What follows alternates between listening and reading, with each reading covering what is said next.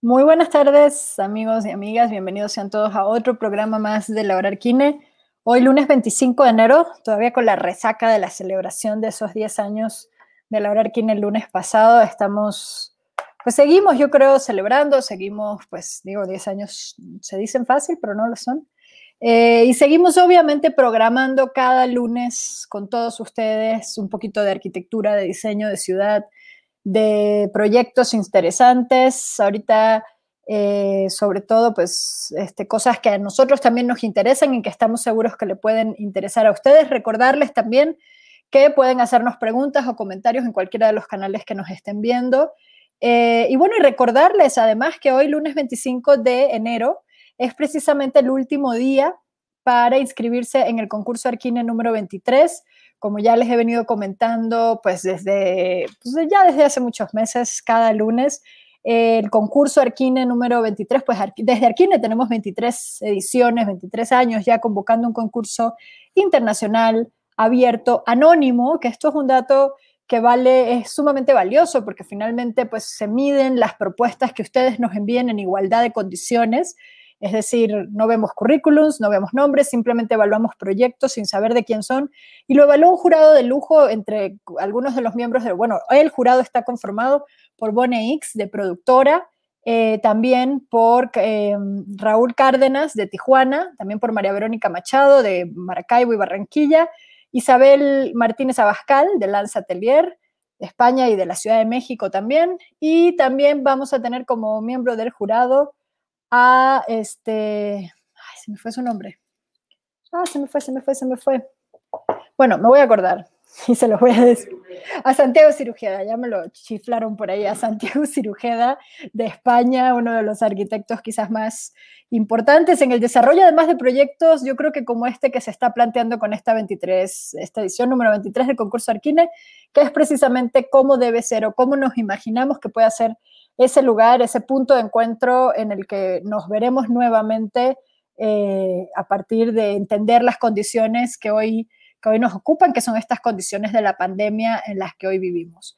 Para el programa de hoy, que de hecho, entre otras cosas, estaremos hablando también de, pues, de proyectos este, diferentes, de proyectos atrevidos, intrépidos, pero también de columnas, eh, nos acompaña Carmelo Rodríguez. Carmelo es fundador, socio de Enorme Estudio de Madrid, junto con su socia Rocía Opina, a quien, quien vamos a extrañar el día de hoy, pero esperemos que ya, ya, ya, le mandaremos saludos constantemente a lo largo del programa.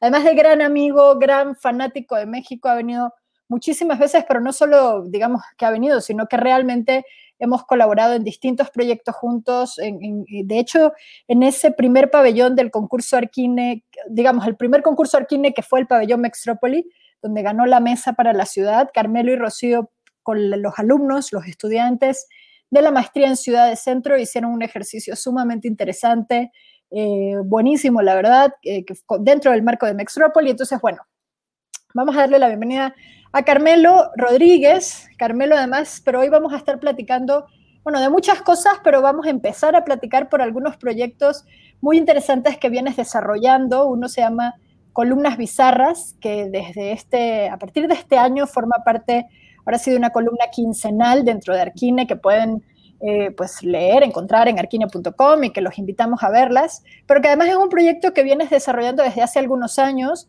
y es, bueno, lo llamas una investigación sobre columnas, sobre columnas extrañas, atrevidas, insólitas, pero también es una compilación, una compilación atemporal. Eh, bueno, más bien cuéntanos tú un poquito de qué va todo este proyecto de columnas bizarras y, por qué te pones a, encontrar, a buscar columnas, columnas bizarras. Bienvenido, Laura Arquine, una vez más, Carmen. Bueno, primero de todo, mil gracias, Andrea. O sea, siempre es un placer. Eh, de hecho, estaba pensando que hace, van a hacer 11 años desde que fuimos allí al Congreso Arquine. De hecho, la primera vez que fuimos a México fue invitado por ustedes, o sea que fue mágico y desde entonces el amor por México, eh, vamos, cada día es más fuerte. ¿eh? me estaba justo, eh, estoy leyéndome ahora Los Detectives Salvajes de Bolaño y la verdad es que estaba viajando por México, o sea, digo, es perfecto. Eh, llevo, ya unos días leyéndole y, digo, es perfecto para venir volver a Laura Arquine de la mano de, de, vuestra mano y de la de Bolaño, ¿no? Que yo creo son... Gran, gran libro, ¿eh? Apúntenselo los que nos escuchan, pero gran libro de esas literaturas que no pueden faltar nunca. Total. Y, bueno, y ahora unido a Arquine también por las columnas, que sí. Eh, la verdad es que fue una, una, investigación que empecé hace ya cinco o seis años y la empecé en paralelo a la tesis doctoral. O sea, de repente mi tesis doctoral iba sobre utopías, los 60, 70. O sea, ¿ya eres doctor Carmelo? Ya soy doctor, ya soy doctor. Wow, eso no lo dije cuando te presenté. ¿eh? No, no pasa nada. Te tengo que tratar con respeto. Bueno, no, no creas, ¿eh? Cuéntanos. Eh, solo ha servido para que mi madre tenga ahí el título en la pared. Eh. bueno. Tantos años, y, pero bueno, ella, es feliz, ella es feliz, o sea que merece la pena, merece Exacto. la pena. sí, sí. Eh, justo mm, mi tesis, que además la hice un poco en abierto con un blog asociado, Arqueología del Futuro, hablaba de los 60, de los 70, de la utopía, de prácticas radicales, y empecé a rebuscar ahí en los 70 como que había yo en ese momento no sabía, había oído de posmodernidad, de una serie de prácticas, pero empecé a ver eh, pues muchos experimentos que me parecían interesantes y que además en mi formación académica así madrileña, de la ETSAM, de movimiento moderno reinterpretado, pues era casi como pornografía. O sea, no, de muchos de ellos ni, no había oído hablar y muchos de ellos incluso había oído hablar mal de, de algunas de esas prácticas, ¿no? Entonces, justo eh, empezó a interesarme, no sé si en ese momento, casi menos lo que estaba haciendo para la tesis suele pasar, ¿no? Ya cuando llevas unos años eh, ya te cansas, ¿no? Ya estaba cansado de los 60 y, me interesaban, no sabía muy bien por qué, ¿eh? o sea, realmente me interesaban mucho esos proyectos que reinterpretaban figuras clásicas y en ese caso la columna era, era un tema principal, ¿no? Una columna que casi desaparece en el movimiento moderno. De hecho, nadie la llamaba columna, ¿no? Eh, le llaman pilotí, ¿no? Eh, cualquier cosa para no llamarle columna. Y que los, a partir de los 60, 70 eh, empiezan a, reivindicar ¿no? como medio de, pues, de comunicación arquitectónica varios autores y autoras. Empecé a coleccionarlas así como yo soy muy coleccionista, las iba metiendo, haciendo un Excel, guardando las imágenes y cuando me vi que ya tenía un, número importante, pues eh, empecé a ponerles nombres, a catalogarlas y vi que además me interesa mucho, ¿no? Como al final desde distintas latitudes y desde distintas prácticas hay grupos de personas que se encuentran haciendo cosas muy parecidas. Y en ese sentido lo bizarro, lo extraño, lo sorprendente, a veces extravagante, pues eh, de repente eh, y asociado a la columna, pues para mí generó o, se abrió un imaginario nuevo de, proyectos muy interesantes. Me, interesa eso que mencionabas hace un ratito. digo, obviamente eh, eh, hay un poco un tema de una reacción también, creo. O sea, cuando, cuando dices que empiezas a, fijarte en columnas de los 70 y los 80, este, y, en que esas columnas eran singulares, vamos a llamarlas así, tenían siempre como su, su toque de extravagancia, etcétera pues también viene como una especie de reacción, eso que se llama, que algunos llaman posmodernidad o un poco eh, esa, esa cuestionamiento, esa crítica a, esa, a eso que tú mismo dices, de esa casi desaparición del elemento columna en el movimiento moderno.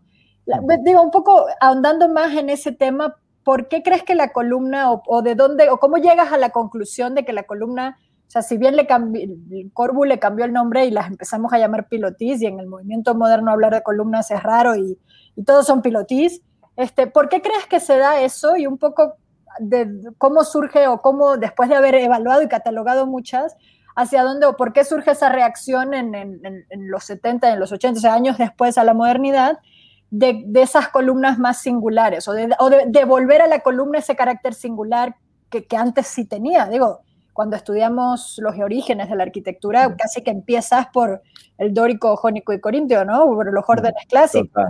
Digo, no sé, andemos un poco más en esta desaparición, como bien dices tú, de la columna en el movimiento moderno. Pues, bueno, yo, yo creo que obviamente hay una influencia de, ¿no? Un rechazo por todo lo que sonara las bellas artes, ¿no? de, alguna manera un movimiento del siglo XIX y comienzos del XX a todos los revival, etcétera, etcétera, ¿no? Y pues aparición del arte abstracto, la abstracción, etcétera, etcétera. Yo creo que aún así eh, la columna nunca se fue, ¿no? Por ejemplo, una de las que ha aparecido en la, columna de Arquine eh, que estoy escribiendo y que habla de columnas es la famosa columna de Adolf Loss, ¿no? O sea, de repente eh, ornamento, delito, etcétera, etcétera, pero se marca una columna gigante que de hecho es un icono de la arquitectura. O, por ejemplo, em, yo creo en los años, sí, en el veintipico, Lubetkin, eh, de repente en el High Point mm, mete como unas cariátides, ¿no? O sea que Le Corbusier también habla mucho de columnas, ¿no? Y, visita las columnas de otra manera, pero, pero siempre hay esa eh, perversión o de alguna manera afiliación con las columnas. Yo creo que obviamente la abstracción las hace desaparecer, están ahí latentes y pues Venturi, Charles Jens, eh, pues todos de alguna manera los eh, iniciadores de, la teoría de la posmodernidad eh, pues hacen que expandiendo con sus libros, aquí otra vez reivindico esa, importancia de los libros ¿no? y las publicaciones de arquitectura, las revistas, la difusión, hacen pues eh, que haya una nueva mirada eh, por muchos arquitectos, artistas, etcétera, etcétera, hacia, hacia esas columnas. Sí, yo creo que también es una manera de rebeldía. De hecho, eh, yo justo he detectado que hay muchos arquitectos, arquitectas que han hecho a lo mejor solo un proyecto de columnas, dos, o sea, y luego lo abandonan, pero es como una manera de decir, ah, vale, ya, lo hice, ¿no? he hecho, he puesto una columna, ¿no? Una, una columna en ese sentido un poco singular, más... Sí, sí, singular. Entonces, lo veo un poco mm, en ese movimiento, en ese nuevo manierismo, eh, etcétera, etcétera, eh, hay una reivindicación. Luego, como todo, también se convierte ya en una cuestión estilística y, lo que era una reivindicación vuelve a ser otra vez eh, estilo, etcétera, etcétera. ¿no? yo creo que, en ese sentido, lo que, lo que sí que me, me parece muy interesante también es cómo al final, o sea, me interesa mucho no solo llegar a, lo más icónico, ¿no? A las columnas más icónicas, sino eh, estratificar, eh, buscar, no sé, un, eh, no sé, un arquitecto en la República Checa que estaba haciendo algo muy parecido, ¿no? Entonces, Venturi, no sé, Rossi, etcétera, etcétera, los conocemos casi todos y todas, pero sí me interesa esa, ese trabajo también pues, de arquitectos y arquitectas menos conocidas, eh, artistas, etcétera, etcétera, que al final eh, van componiendo como un magma muy interesante y, bueno, y también un poco para mí obsesivo, ¿no? Porque ya tengo, no sé si 2.000, de 2.000 y pico columnas bizarras catalogadas. Un poco también en tu vocación de arqueólogo, ¿no? De ir encontrando lo que está escondido, ¿no? Totalmente, sí. Es, yo no sé ya si es vocación o tengo que ir al psiquiatra, pero sí, sí. No sé cuál de las dos, pero, pero sí, no, me interesa mucho cómo la cantidad construye también discursos. O sea, no, no solo los grandes nombres, sino encontrar muchas prácticas que se unen y que también porque me ha pasado mucho también en mi práctica, ¿no? Como que de repente creo mucho en eso de personas en... Ahora a lo mejor estamos muy conectados, antes menos, pero creo en esta cuestión de personas que sin estar conectados, eh, de repente están trabajando en cosas parecidas, ¿no? Me gusta mucho pensar esa idea. Sí, sin, sin duda. Y ahí digo, una pregunta que me surge un poco y es más de, de mi vocación de curiosa, es ¿qué es lo más extraño que te has encontrado en esas 2.000 columnas que hace un ratito me decías antes de que entráramos al aire? Que no solamente es las que tú has encontrado, sino de repente ya después de algunos años las que te comparte la gente también. Entonces sepan, gente que nos escucha, que Carmelo recibe columnas. Total, total. Sí, hablábamos antes, ¿no? La gente dice, vi una columna rara y he pensado en ti. Está bien.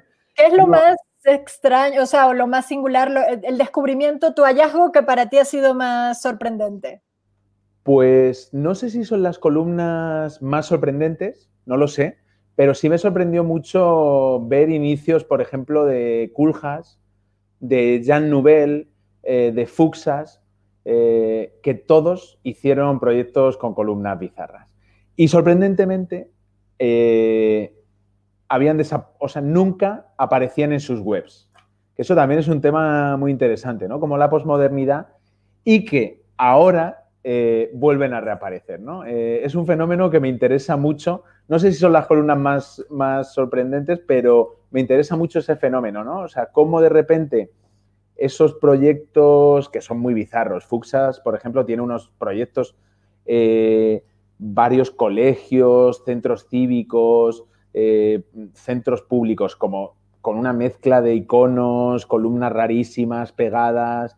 Eh, bueno, Jan Noel tiene un, colegio con columnas que gravitan, etcétera, etcétera. O sea, Culjas, mm, una especie de medio eh, pseudo nuevo pabellón de Barcelona con una columna, así como, o sea, eh, y esos proyectos habían desaparecido, o sea, no, no aparecían ni en las eh, monografías oficiales, ni en las web ni siquiera de los, de los autores, ¿no? Entonces, eso, esa fue una de las betas que me parecieron muy sorprendentes e interesantes. Y sin embargo, ahora empiezan a aparecer, ¿no? En Pinterest, en tal, en no sé qué, incluso creo OMA por lo menos ya la tiene en su web y Jan Nouvel casi podría decir que, también, ¿no? O sea, han reaparecido esos proyectos ahí en... Justo, justo te quería preguntar porque leyendo un poco la, primera entrada de tus columnas bizarras en arquine.com, que la pueden encontrar si entran a, a nuestra página, que es precisamente, digamos, donde describes un poco toda esta investigación Mencionas que si bien es una compilación atemporal, te has focalizado casi siempre eh, te has centrado más en columnas de los 70 y 80, pero luego también del 2010. Total. Eh, ¿A qué se debe un poco ese brinco? O, no sé si tiene que ver con eso que decías que por muchos años esas columnas bizarras estaban como que ocultas, como que al arqui o al despacho igual y no sé, les daba pena o no, no eran suficientemente modernas, vamos a llamarlo así, o, según ellos no cumplían con ciertos criterios. Y ahora sí, o sea, un poco por qué ese brinco de los 70 y 80 al 2010. ¿Qué, qué coincidencias hay o qué, qué pasa en esos años?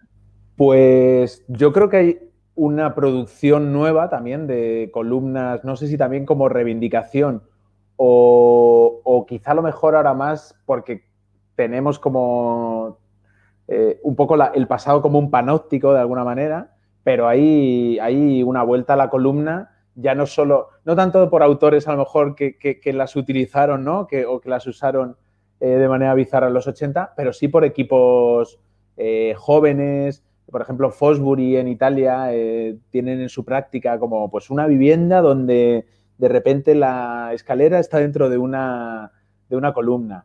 Eh, Andrew Kovacs en Estados Unidos, o sea, eh, artistas también bastante, bastante jóvenes que están produciendo pues, columnas transparentes. Eh. Entonces, mm, no sé, yo creo que también, tiene que ver también con esa, ¿no? esa revisitación constante que estamos haciendo de los periodos, ¿no? Y yo creo que eh, los 80 han vuelto, ahora también los 90, ¿no? Es como, como que ahora ya no sé si cada año, incluso mm, de repente va a volver el 35, eh, el año 2022 es la vuelta del 59, ¿no? O sea, eh, no sé, lo veo como una especie de amalgama de prácticas que, que empiezan a estar cada vez como más imbricadas, algo así, ¿no? ya veremos cuando en el futuro vuelvan al 2020. Ya, sí, sí, no sé si. Igual ese. se lo brincan. Sí, ese va a ser un poco dark, ¿no? sí, sí, sí, sí. Total. Digo, me, parece interesante, me, sorprendió mucho además como esto de 70, 80 y 2010, ¿no? Y creo que sin duda hay una, como esa lectura de que pues últimamente, como bien dices, como que vamos, vamos volviendo a ciertos momentos, ¿no? Este, del del tiempo, ¿no? Y quizás hoy en día también, bueno, o es más bien una pregunta, ¿estamos volviéndonos a cuestionar la modernidad hoy en día, los grandes proyectos, eh, las grandes, la arquitectura como esa gran herramienta de transformación de las ciudades eh, promovida desde el Estado?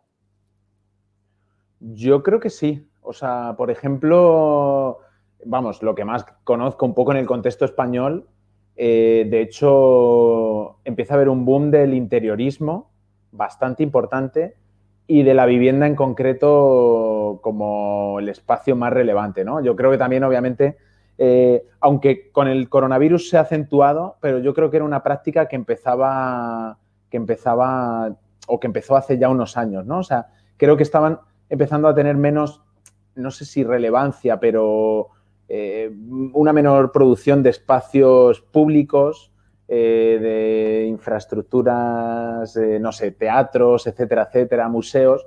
Yo creo que también España tuvo un boom muy grande y ya se construyeron todo.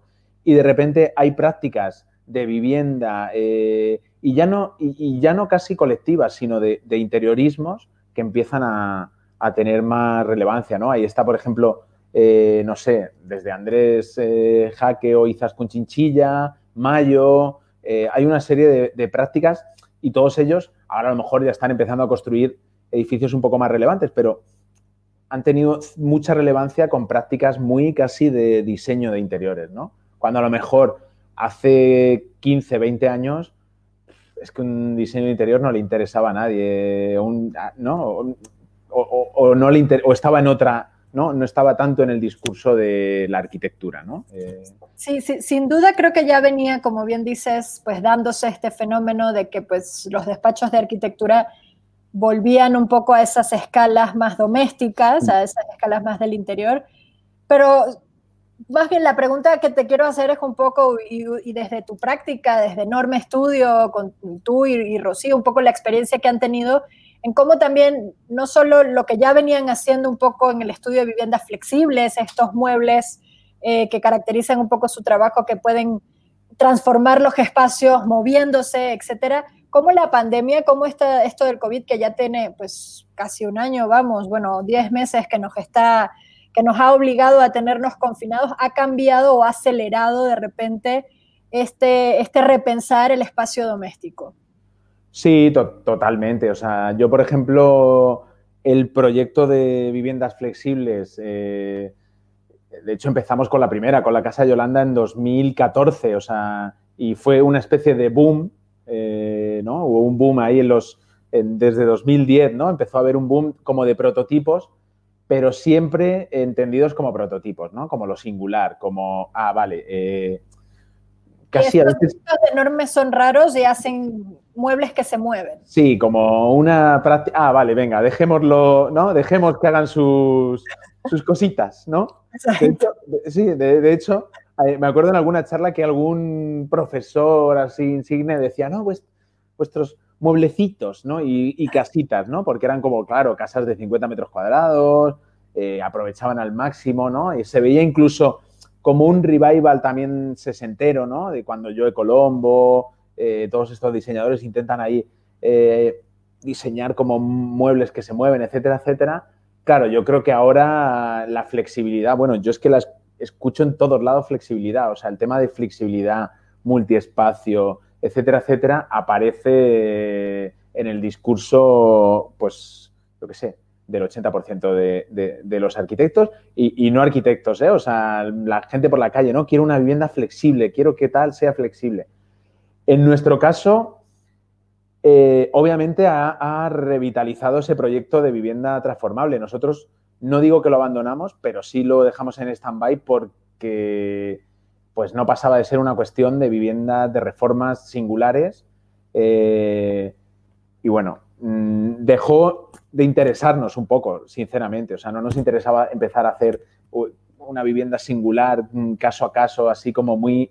Claro, eh, hacer de lo singular un, estilo, ¿no? O sea, no, era la idea. Sí, no era la idea. O sea, y al, y al, final terminamos un poco cansados. Ahora se ha revitalizado bastante porque eh, creo que se ha dado el, o estás, se está dando un momento en el que creo que el espacio es muy importante, el espacio doméstico.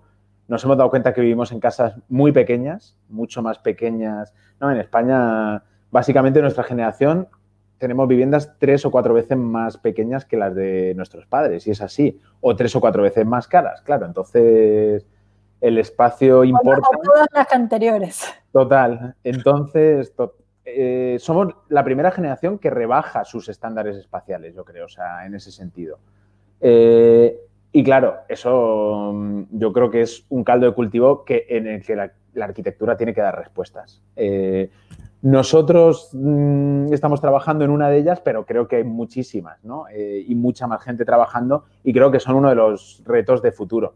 Entonces, a nosotros por eso nos ha avivado este proyecto, eh, estamos asociados con, unos, con un grupo que construye mobiliario para retail, o sea, estamos dándole forma eh, y creo que es un proyecto que, que va a ser, vamos, para nosotros importante y creo que, que puede coger una dimensión mucho, mucho más distinta a esa cuestión de pequeñas reformas singulares, que bueno, nos fue divertida, nos lo pasamos bien, pero, pero esta yo creo que tiene una escala más, mucho más interesante y, y, va a tener una repercusión, yo creo, más interesante. Si termina, está muy, eh, incipiente porque la pandemia eh, también ha acelerado el proceso en ese sentido. la, pandemia ha acelerado el proceso, pero también crees que sí, que, o sea, ¿crees que, e, esa idea o es el, tener esas, ahora sí como decías hace un rato, que todo el mundo, no solamente los arquitectos, sino los usuarios, hablan de que quiero mi vivienda flexible, quiero un multiespacio y todas estas cosas, ¿crees que llegó para quedarse? O que es algo momentáneo porque, porque seguimos ahorita todavía en esta fase de, convivir con la pandemia? Yo creo que ha llegado para quedarse. O sea, quiero pensar que sí. O sea, sobre todo porque yo creo que tiene que ver también con un uso responsable del espacio, ¿no? O sea, no nos podemos permitir. Eh, yo siempre lo decíamos hace cinco años, ¿no? El drama de las habitaciones vacías. O sea, estamos tirando espacio eh, por todos lados, ¿no? Derrochando espacio. Entonces, no, no, yo nunca he defendido la mini vivienda, ¿eh? O sea, no creo que, sea vivir con menos, pero sí lo que tenemos, aprovecharlo mucho más. Y en ese sentido hay muchas prácticas, hay muchas maneras, todo gira en torno a la flexibilidad y, y hay muchas estrategias, ¿no? Lo único que yo creo que cada vez más como usuarios las necesitamos, ¿no? Los centros de las ciudades están colapsados, etcétera, etcétera.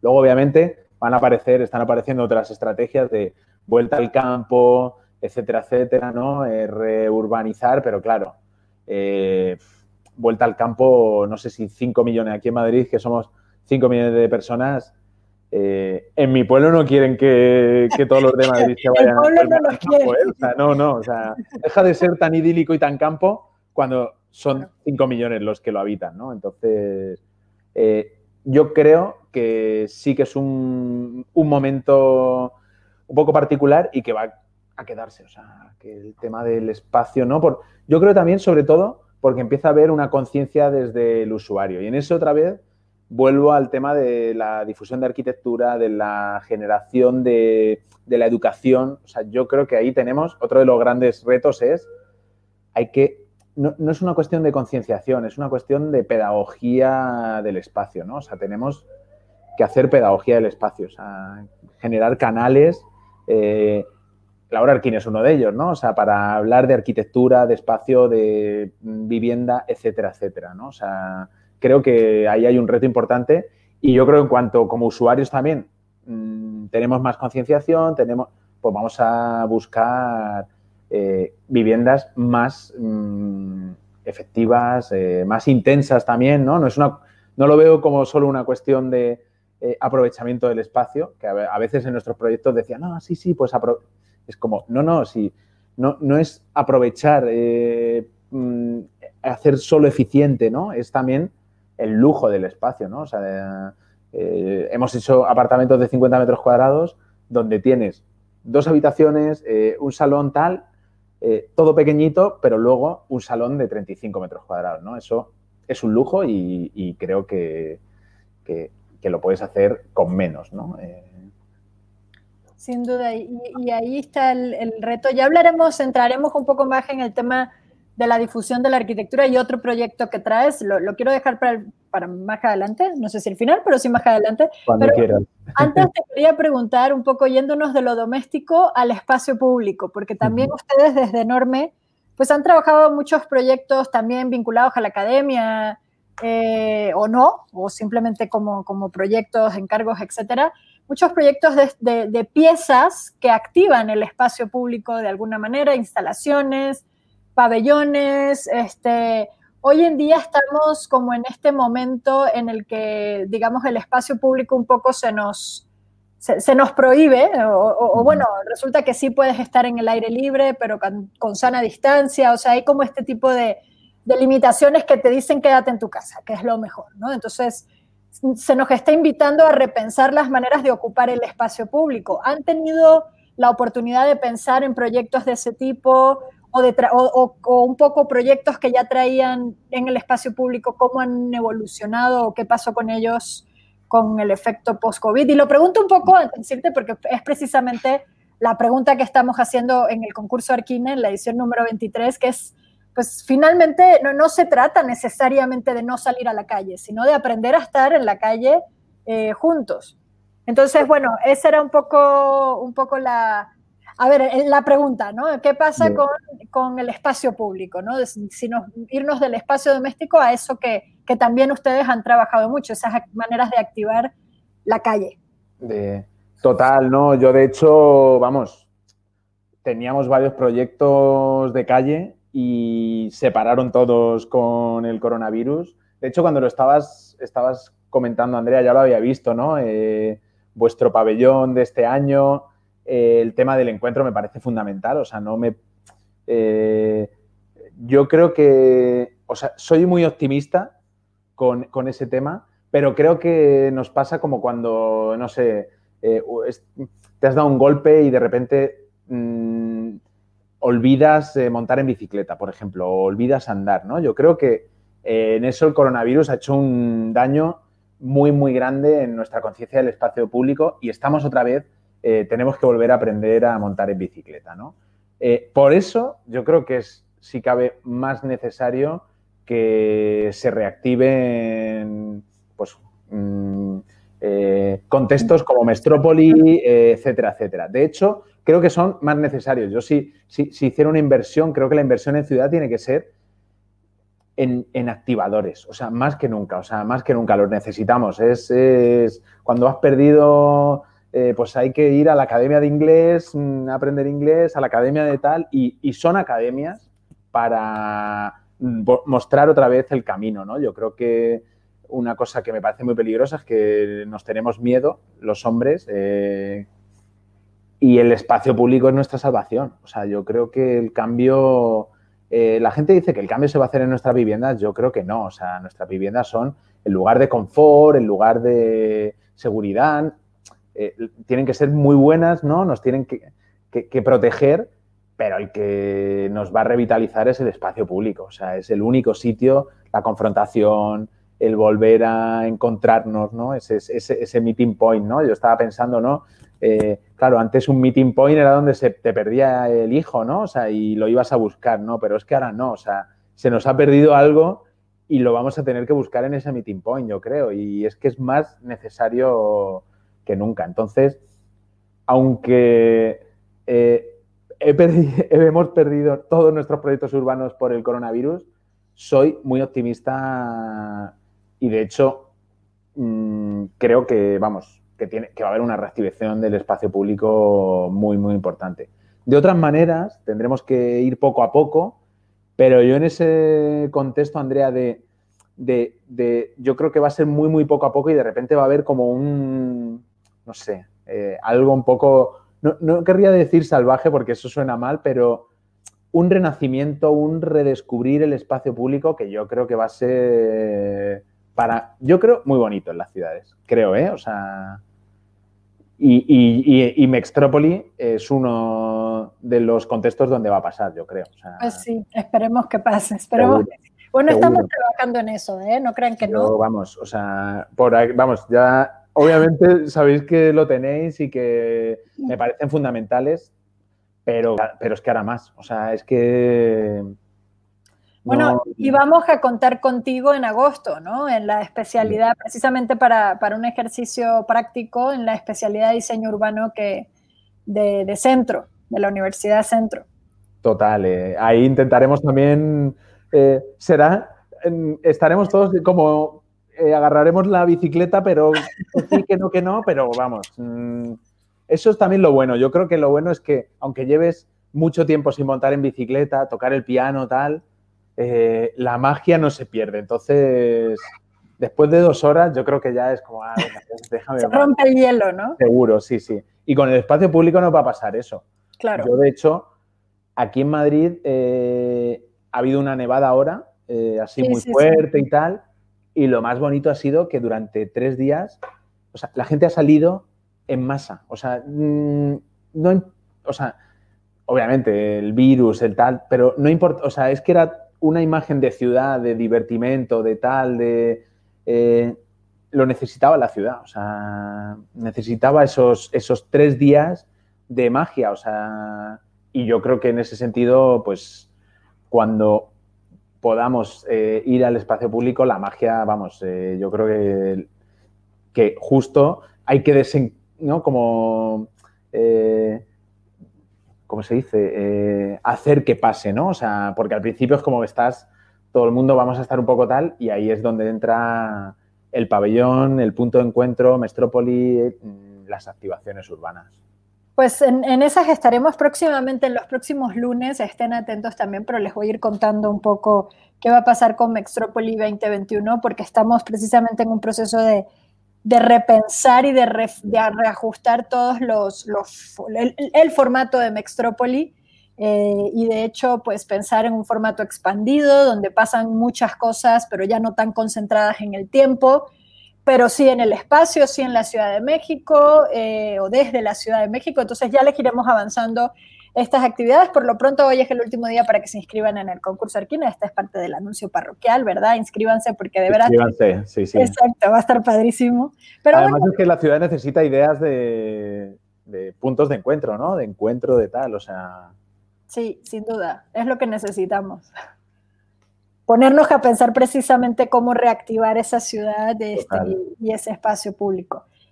Carmelo, hablabas hace un ratito de la difusión de la arquitectura y, de la importancia que tiene para ti pues, poder contar o, transmitir lo que es la arquitectura a través de la pedagogía. Eres también profesor, pero te acabas de inventar un formato que, la verdad me encantó, que es un podcast, un, YouTube, o sea, ya nos contarás un poquito más, que se llama iBook on Sundays.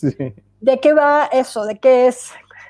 Pues bueno, eh, como se puede ver aquí detrás, aparte de alebrijes mexicanos, eh, tengo, eh, colecciono, bueno, llevo mm, unos años coleccionando libros, revistas de arquitectura, muy de los 70, 80, o sea, un poco viejas, por así decir.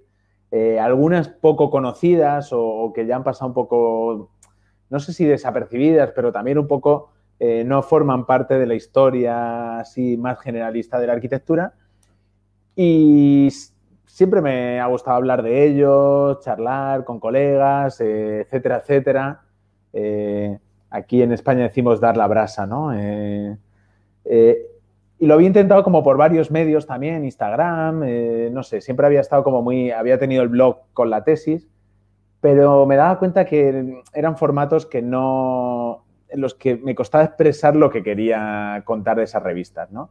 Y entonces de hecho, Rocío me dijo, no, no, pues tienes que, abrirte un canal de YouTube. Hablé con Carlos Minguez, que yo creo que también ha estado con vosotros, eh, que bueno, empezamos. Sí, sí, aquí en Laura Arquine, cuando estaba en el Storefront y después también hemos estado por ahí en alguna cosa, hemos coincidido. Total, gran amigo que ahora está eh, eh, de comisario en el Ardes, en Estocolmo. También me dijo, sí, tal, porque con él hablo mucho así por, por WhatsApp, tal. Y, dije, pues, pues nada, voy a, voy a abrir un canal de, YouTube. Tampoco soy muy fan de youtubers ni nada así, o sea que, en ese sentido me lancé un poco a la piscina y tenía varios textos de los que quería hablar y, justo había uno de León Crier que especialmente como gran hater de la arquitectura me parecía que podía iniciar la serie y me lancé Mm, fue un poco así, tomé unas notas, puse unas imágenes y dije, bueno, a ver qué puedo contar de, este artículo de, León Crier y lo lancé, vamos, me abrí el canal de YouTube. Además, el nombre es un poco el de iBook on Sundays, es una gracia que tenían un grupo cómico que se llamaba Goma Espuma. Eh, de, los españoles siempre hablamos, tenemos muy mala pronunciación y hablamos muy mal eh, en inglés, eso ya lo, ya lo sabéis.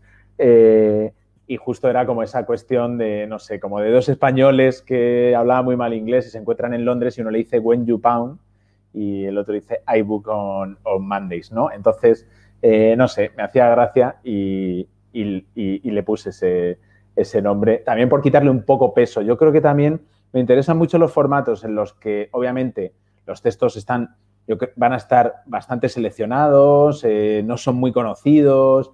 Eh, hay gente así como León Krier, muy popes, ¿no? Y muy sesudos, pero me gustaba darles también un toque un poco más, eh, pues más cercano y, también más comprensible y quitándole porque realmente y llevando un poco a lo que realmente me parece que expresan así como más fuertemente. En este caso, en el de León Crier, un tema muy interesante, ¿no? Que, que, hacía como una, una especie de eh, crítica de por qué los arquitectos... Eh, de las casas de los arquitectos. Sí, proponían viviendas modernas, tecnológicas, de hormigón, y todos vivían en los centros de las ciudades en edificios victorianos, ¿no? Entonces, eh, me parece que es un tema que aún en el artículo, teniendo un tema así, un, tono elevado, etcétera, etcétera, León Krier, pero luego, vamos, es muy, muy comprensible y saca muchos temas que me parecen muy interesantes. Eh, me gustaría que, de momento creo que no lo he conseguido, pero me gustaría que en el futuro Mm, lo vieran también muchos y muchas no arquitectos y arquitectas, o sea, que, pudieran disfrutar de León Crier, porque yo creo que es alguien, León Crier y otros muchos, que de los que se puede disfrutar y a veces solo los disfrutamos los arquitectos y arquitectas. Entonces, ese es un poco el objetivo también.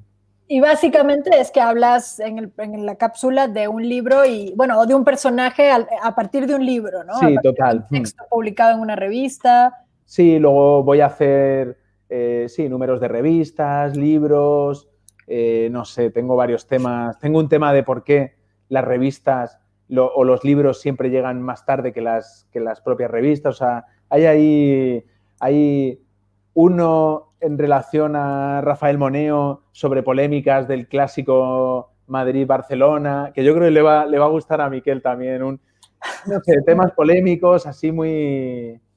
y no solo polémicos, ¿no? Eh, eh, de textos que he leído y, que me, parecía, me parecen interesantes. A veces, a veces son incluso de un pequeño texto en, un número de una revista, ¿no? Pero es sacarle así un poco eh, punta y, comentarlo.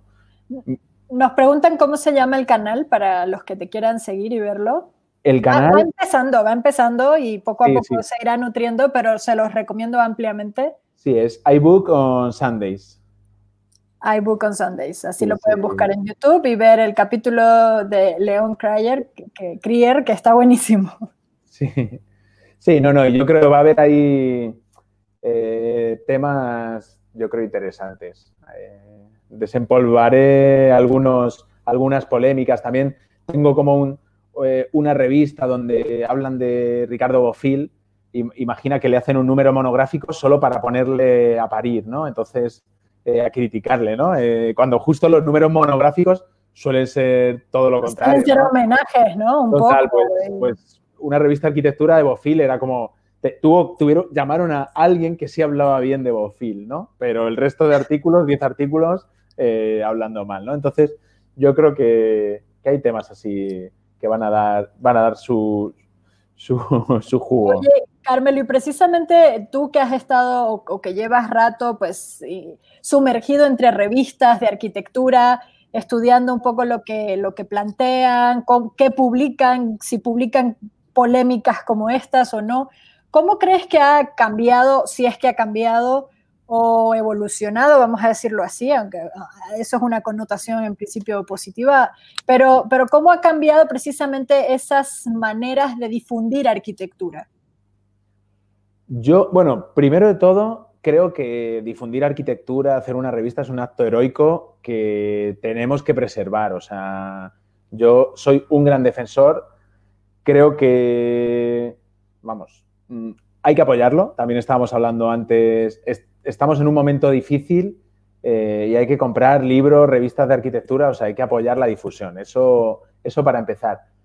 Eh, yo me, interesa mucho la, o sea, todas las o sea, en general, quiero decir, unas más que otras, pero me interesa estudiar influencias de las publicaciones de arquitectura, eh, pues en tendencias, en lo que se hace, en contextos, eh, me parece fundamental. De hecho, una parte de, mi tesis tenía que ver con eso y creo que eso no ha cambiado. O sea, creo que hay un acto muy potente de difundir, de mostrar, de comentar con otros, que, que yo creo que genera también contextos y hace que pues, sirvan de nexo, conector, que la gente se una, que se una a través de ellos incluso estando muy eh, desconectados. ¿no? Yo, por ejemplo, me comentaba eh, José Miguel de Pradapul, utopista español, que en los, él en los años 60 o sea, se conectaba con Arquigram, con tal, a través de eh, Architectural Design, los compraba, le llegaban tres meses después, claro, España en pleno franquismo, y, de repente, claro, conectaba mm, con Londres, ¿no? Con Peter Cook, con, o sea, esa conexión yo creo que es fundamental. Y ahora, eh, obviamente, tenemos medios muy, muy diversos. más rápido. Mucho más rápido, pero yo creo que, que, que, cada medio te aporta unas cosas. Entonces, para nada creo que, por ejemplo, eh, hoy estamos charlando, es más un ¿no? Un programa de, radio, de la palabra, es un, formato, audiovisual. Total, más audiovisual. Eh, mm, transmite una serie de cosas que una revista impresa, por ejemplo, eh, totalmente distintas. Eh, al hacer un libro sobre, no sé, vosotros que, que editáis oficinas, temas muy concretos, etcétera, etcétera, yo creo que cada uno pues mm, expresa una serie de cosas, difunde una serie de cosas y son muy necesarios. Yo creo que de hecho son muy, muy complementarios, ¿no? Porque también la inmediatez a veces tiene esa cosa de, pues, un bombardeo tan grande que al final yo a veces veo, de repente mm, agarras un libro y dices, uff, es que, o sea, ¿qué, qué pausa, ¿no? Qué pausa, ¿no? Qué, bueno que alguien se tomó la tarea de, escoger, ¿no? de, editar, precisamente. De estos cinco proyectos, sí. De hecho, a veces pienso eh, que justo mm, nunca lo hago porque sería imposible para mí, pero digo, mira, voy a leerme tres revistas y este año no veo nada más de arquitectura, ¿no? Y, seguramente podría hacer hasta mejores proyectos. Luego me dejo llevar y, y con lo que nos pasa a todos, ¿no? Pero eh, cada vez esa selección yo creo que es más, más potente. De hecho, cobra más sentido cuando lo tenemos todo, ¿no? O sea, que, alguien tenga una mirada, eh, seleccione unos textos, un tema, etcétera, etcétera. O sea, eh, vamos, mm, yo justo empezaba la, la, tesis con una frase de William Gibson que decía que vamos a necesitar arqueólogos hasta para que nos comenten sobre los argumentos de las películas clásicas, ¿no? O sea, vamos a necesitar estas personas que, nos focalicen la atención en cosas muy, muy, muy, muy concretas, ¿no? Y, yo creo que la difusión de arquitectura y en ese sentido la revista y el libro eh, es una mirada mucho más pausada y, necesaria, lo cual no quita eh, que, los, que otros formatos sean igual de potentes eh, y necesarios. Yo como tengo confianza con Carmelo, voy a aprovechar entonces para hacer el anuncio parroquial y decirles que se suscriban a la revista Arquine. Total, sí, sí, es... Que de veras, este, digo, y sobre todo estos tiempos de, pandemia, pues nos han hecho ver también la importancia de nuestros suscriptores, o sea, bueno, tiempos en los que las librerías han estado cerradas, etcétera, pues obviamente el poder tenerlos a ustedes, a esa base de suscriptores que, que, les, que reciben la revista cada tres meses, que es cuando sale, eh, pues para nosotros ha sido muy importante y pues invitarlos a que se suscriban si entran a arquine.com arriba a la derecha donde dice suscribirse a Arquine, ahí le dan y, aparece todo para que lo hagan de manera automática. Sí, qué, mejor momento, ¿no? Que eh, llega el cartero, ¿no? Y te trae... La, nueva revista Arquine. Sí, sí. La verdad es muy emocionante. Total. Nosotros además hoy, por ejemplo, recibimos, voy a hacer otra comercial, este nuevo librito que es precisamente un texto de Jaume Prat, arquitecto, bueno, doctor también de Barcelona, coordenadas para el nuevo milenio, y es básicamente una relectura de eh, las seis propuestas para el nuevo milenio de Italo Calvino que escribe en el 86, pero a partir de la arquitectura, digamos, o vinculado a cada una de estas coordenadas específicamente a la arquitectura, entonces pronto ya estará disponible. Tiene una pista buenísima, ¿eh? Está bueno, está bueno. Además ya... Ve que es libro además para degustar, ¿no? Para... Sí, sí, sí. Es una nueva colección de mini libros chiquititos, mírenlos, de bolsillo. te me preguntaban por aquí que cuál es el nombre de la publicación a la que te refieres de Leo Cryer. O sea, pues del, libro de, que da origen a tu, a tu programa. Pues es el, el, bueno, no sé, creo que es difícil de conseguir, ¿eh? Me costó, es el número 18 de 1980 de una revista belga que se llama eh, Archivos de Arquitectura Moderna. Pero bueno, de León Crier eh, hay muchísimo en la red y tiene varios libros editados muy interesantes, ¿no? Eh, yo creo que si, si a quien lo ha preguntado le interesa, hay varios libros de León Crier para adentrarse en el maravilloso mundo de, de León Crier.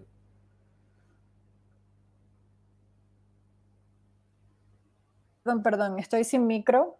ya yo iba hablando como lo que... Este, volviendo a las columnas bizarras, Carmelo, ¿qué sigue? ¿Qué, bueno, nos decías que ya tienes alrededor de 2.000 columnas, que son textos además con los que ya has trabajado, pero un poco cuál, cuáles van a ser las próximas, cómo las trabajas, o sea, un poco para quienes se han sumado, digamos, a mitad del programa. Eh, ¿Cómo decides también eh, a, a, cuáles de estas columnas sí las conviertes en un texto o en una investigación más profunda y cuáles simplemente pasan a formar parte de esa base de datos o de ese archivo clasificatorio que, tienes? Pues de momento tengo 20 categorías. Eh, ya se ha publicado la primera en, en, Arquine, ¿no? Porque el primer texto, he publicado dos textos, pero el primero era un poco la explicación. El primero que es la columna habitada, ¿no? Ese sueño un poco de que empezó con, bueno, no empezó con Adolfo, ¿eh? es, eh, empezó en, en, el siglo XVIII, pero lo hizo eh, famoso Adolf con esa columna. Sí, pero lo hizo famoso Adolf. Total, totalmente. Y he ido encontrando, por ejemplo, el siguiente va a ser la, columna gigante, pero en ruinas, que es otro de los, de los grandes iconos ¿no? y de los sueños arquitectónicos. así hasta 20 referencias. Hay columnas portátiles, ¿no? un poco lo contrario, ¿no? la columna que tiene que sujetar peso pues se convierte en, un elemento portátil. Hay columnas eh, mobiliario, no sé si, eh, por ejemplo, el Estudio 65 con un capitel gigante setentero, ¿no? que era como de goma espuma.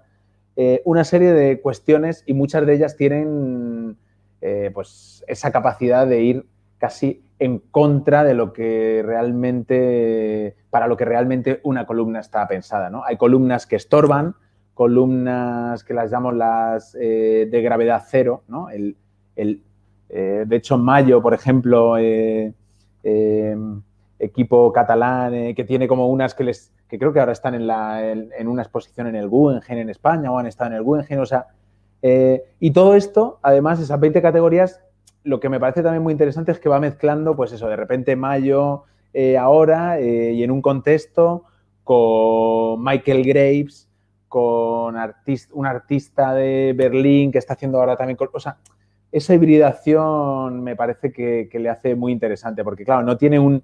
No son solo maestros y maestras de la arquitectura, es eh, una selección... En este caso voy a hacer una selección para los textos de Arquine de 200, eh, para, porque 2000 ya era, era, era un poco inabarcable, y sobre estos 20, 20 temas concretos. Y ya luego la, convertiremos en libro, ¿eh? Sí, luego yo creo que... Yo, lo estoy diciendo al aire, ya veremos qué pasa, pero... totalmente. ahí, ahí voy escribiendo ahora con presión. Tengo más o menos todos los temas, pero además está muy bien. me gusta mucho el formato de así semanal o quincenal porque es como serial. me pone disciplina. total, me, me, pone disciplina y me, y me... Sí, no sé, cada vez me gusta más esa cuestión de también de la repetición, ¿no? Me acuerdo, bueno, eh, que hablaba mucho Solano Benítez de este tema, ¿no? Que justo gran amigo y, al que conocimos en, el Congreso Arquine en 2010, ¿no? Hablaba como de lo, la repetición, ¿no? Y la importancia de las tradiciones, de hacer una cosa. Entonces, pues, eh, cada 15 días leer la columna sobre columnas en Arquine, pues, pues se puede convertir en, una, en esa tradición, ¿no? Por aquí, por aquí te comentan, este, nos dicen, el tema está bueno, me gustaría que se exponga la historia de la morfología arquitectónica a partir de tus columnas bizarras, Carmelo. La historia de la morfología arquitectónica. Pues no, pues lo veo. No va por ahí. no, lo veo complejo. Lo que sí que hay es, como digo, la, hay siempre, o sea, Mm, en casi todos los temas hay casi una, como decía antes, una negación eh, hacia la columna, ¿no? O sea, por ejemplo, la columna que eh, es un lleno, eh, pues mm, se trabaja como un vacío. La columna que soporta para habitar después y en cambio se habita. O sea, hay una controversia. Entonces yo sí que creo que hay una historia de controversias arquitectónicas alrededor de la columna. No sé si tanto eh, de morfología, lo pensaré y a lo mejor esas 2.000 columnas puedo hasta reordenarlas según otros parámetros y uno podría ser eh, la morfología arquitectónica.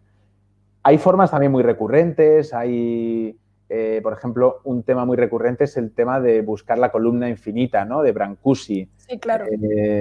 pues Olafur, ¿no? Tiene unas columnas. De hecho, Luego, otra historia paralela es que he estado pidiendo fotografías originales a, los autores y autoras y, de hecho hay, hay, historias bastante interesantes, gente, un arquitecto italiano, Paolo Cermani, que directamente me escribió eh, diciendo que su, una propuesta que hacía de una columna gigante para Museo de la Acrópolis, que eso no era bizarro, ¿no? que no lo incluyera, por favor, en ese en mi... ahí hay, otro, otro tema interesante, porque en la palabra bizarro, pues hay acepciones diferentes también, ¿no? Total, sí, hay gente que, vamos, Pablo Cermani se lo tomó bastante mal. Eh, en cambio, otros, otros respondieron justo lo contrario, ¿no? Eh, un, eh, un, arquitecto bastante interesante, Thomas Gordon Smith, que hace como, tiene unas, unas casas muy bizarras en, en Los Ángeles de los 70, y me escribió en plan, me encanta. Eh, de hecho, su, él mm, está un poco enfermo y su mujer quería hasta incluso eh, volver a revelar algunas fotos por si no tenía, etcétera, etcétera. O sea, eh, sí, la acepción bizarra a algunos les encanta y, a otros y a otras no tanto, ¿no? Pero para mí, sobre todo lo bizarro tiene que ver con lo que va más allá del canon. Eh, lo que busca otros caminos más sorprendentes. Que finalmente es lo valiente también, ¿no? habla, de, cierto valor.